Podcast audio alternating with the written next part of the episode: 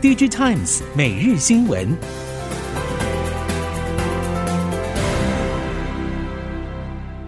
听众朋友您好，欢迎收听 DG Times 每日新闻，我是袁长杰，现在为您提供今天科技产业的新闻重点。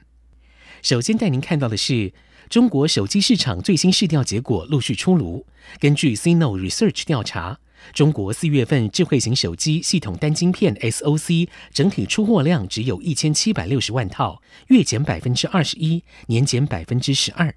其中，市场龙头联发科和高通都有显著的年衰退，只有苹果的衰退幅度明显小于另外两家对手。相关供应链业者表示，第二季中国各地封城及通膨等因素为手机市场带来显著冲击。虽然现在上海等地陆续解封，六一八档期也即将到来，但是相关业者对于第二季手机 SoC 的整体销售表现还是抱持比较悲观的态度。供应链业者普遍表示，IC 设计身为手机 SoC 价值链的最顶端，就算是对供应链砍单，还是可以透过高单价和高获利空间来弥补销售下滑。但是供应链不具备这样的空间，砍单就会直接冲击营运表现。对于下半年的手机应用前景，供应链无法像联发科和高通那么淡定。俄乌战争对欧洲、全球能源、粮食供应与经济冲击持续加剧，加上了中国疫情不确定仍高，封城危机还没有完全解除下，供应链的生产本土市况受到压抑，使得消费性电子产品的需求萎缩速度正在加快。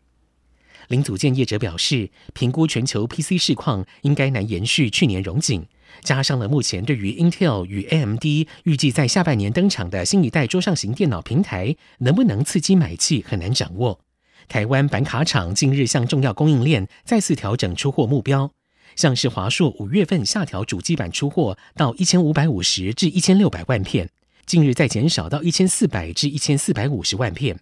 其他业者二度下修的幅度也有百分之三到百分之五。随着消费性电子产品的需求逐步转弱，主流产品包括了手机、NB、PC 等应用需求前景持续下修，而不少仰赖消费性应用的台系 IC 设计业者，不止出货开始受影响，产品价格压力也开始浮现。IC 设计业者表示，现在 IC 设计业界处于好坏参半的状况。像是 PMIC 等许多类比 IC 产品，或是网通 IC 等产品，因为一直都是市场的短料，所以顾客还没有显著的施加价格压力。而面板驱动 IC、部分的触控 IC、光学感测 IC 等相对长料，订单与价格下修的幅度在第二季就比较明显。熟悉 IC 设计业界人士表示，现阶段降价的压力普遍落在一些大宗消费性应用，不过还是有一些高阶产品维持不错的成长态势。如何透过产品组合的调配来度过这一段比较混乱的市场局势，会是下半年的重点。近期各界陆续传出半导体业者砍单跌价的声音，不过封测代工、专业测试代工厂，包括像日月光集团、金源电子，对于后市的展望，并没有给出过于悲观的预期。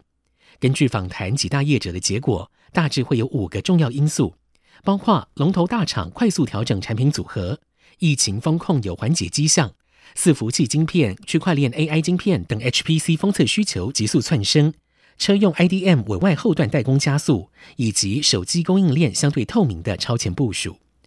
测试业者认为，随着疫情带动人类加速数位转型的趋势不变，晶片的复杂度与种类都会增加，这成为专业 IC 测试厂与供应链的契机。今年第二季还是持续的呈现季成长，第三季正密切观察中。至于 DRAM，今年第二季 DRAM 未元出货量遭受压抑。虽然云端伺服器市况强劲，但是手机及消费性 PC 市场需求转弱迹象明显。随着南亚科四到五月营收陆续走跌，市场预估第二季恐怕难追平首季的营收表现。第三季营收挑战年增的幅度恐怕会再升高。南亚科公布五月营收为新台币六十一点九七亿元，年减百分之十八点五，是近十五个月以来的低点。因为中国疫情严峻，导致上海及华东地区厂商无法正式复工，影响面持续扩大，并且进一步演变成长短料状况，导致南亚科的单月营收连续两个月下滑。南亚科董事长吴家昭表示，今年营运力拼与去年相当，并且透过提高产品价值与提升获利来缴出稳定的获利成绩。国际原物料价格居高不下，锂电池成本高涨。电池模组厂透露，锂高分子电池芯的价格已经连续两季上涨，预估今年下半年将会持续上扬。但是终端品牌厂对于下半年的销售展望转为保守，能否顺利转嫁还有待观察。新普表示，近期变数人多，包括了中国疫情封城状况还没有完全解除，加上了国际上战争、通膨问题仍在。期望下半年有旺季，也会努力，但无法百分百保证。顺达科原本预估今年包括 M B 及平板电脑的 IT 电池模组出货将会比去年持平或成长，但是现在的态度也转为保守。顺达科总经理许朱进表示，上半年受到中国封城影响，到六月份还没有完全恢复，下半年能否有旺季可期，也需要观察。智慧型手机龙头三星电子传出，对负责智慧型手机业务的 MX 事业部进行经营诊断，显示三星可能会调整下半年的手机战略，因为手机业务停滞不前，以及先前游戏优化服务引爆降速门的争议，传出三星高层认为应该及早对手机事业展开体检，以便寻求危机解决之道。综合韩国媒体消息，预计今年五月底之前，三星完成这一次经营诊断作业。六月的第一周，三星高层将会就诊断结果进行讨论。一般而言，三星会在特定事业的业绩恶化时进行经营诊断，寻求原因及补救之道。但是有时资料过多，甚至得要花上好几个月才能理出问题症结。不过这一次是三星连续两年对智慧型手机事业经营诊断，预估会在短时间内完成。印度要发展本土半导体产业。专家建议，不妨参考以色列在缺乏国内市场的情况下，仍成功孕育 IC 设计公司的模式，并且在产业生态体系初级阶段借重南韩、台湾、中国等地的人才。根据《The Economic Times》报道，美国创投公司 Celesta Capital 驻印度合伙人 Ganapathy Subramaniam 应邀在印度半导体产业会议 Semicon India 二零二二发表演说时表示。打造 IC 设计生态体系，可以带来比建立本土制造产业更多的收获。不妨参考以色列模式。以色列在几乎不存在国内市场的情况之下，还是成功培育 IC 设计公司。另外，IC 设计公司 Alpha ICs 执行董事长 Pradeep Varyan 认同这样的看法。他表示，半导体产业的建立过程相当漫长，需要非常有耐心的投资。在自驾车。近期主要市场频传自驾车功能遭到法规绑手绑脚的事件，特斯拉与不少中国车厂都受到影响。供应链业者表示，随着先进驾驶辅助系统与自驾车技术逐渐普及，各国政府意识到需要进行更周详的规范与立法，但是也导致许多电子功能无用武之地。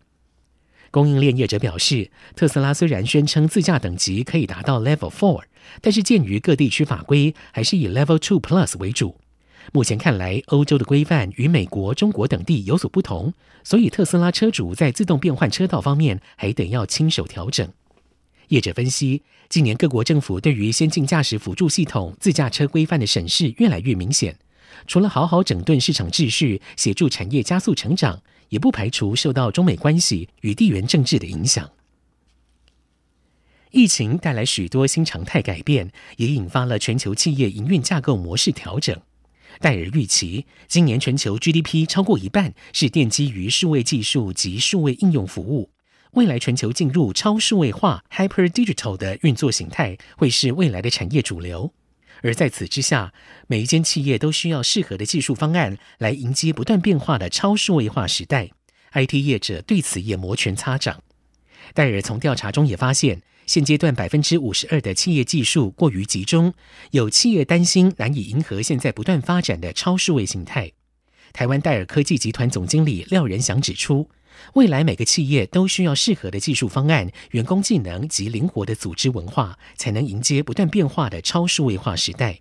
未来企业转型以数据推动，是否能够随时随地的利用数据创新，是企业本身要思考的问题。以上 D J Times 每日新闻由 D J Times 电子时报提供，原长杰编辑播报。谢谢收听。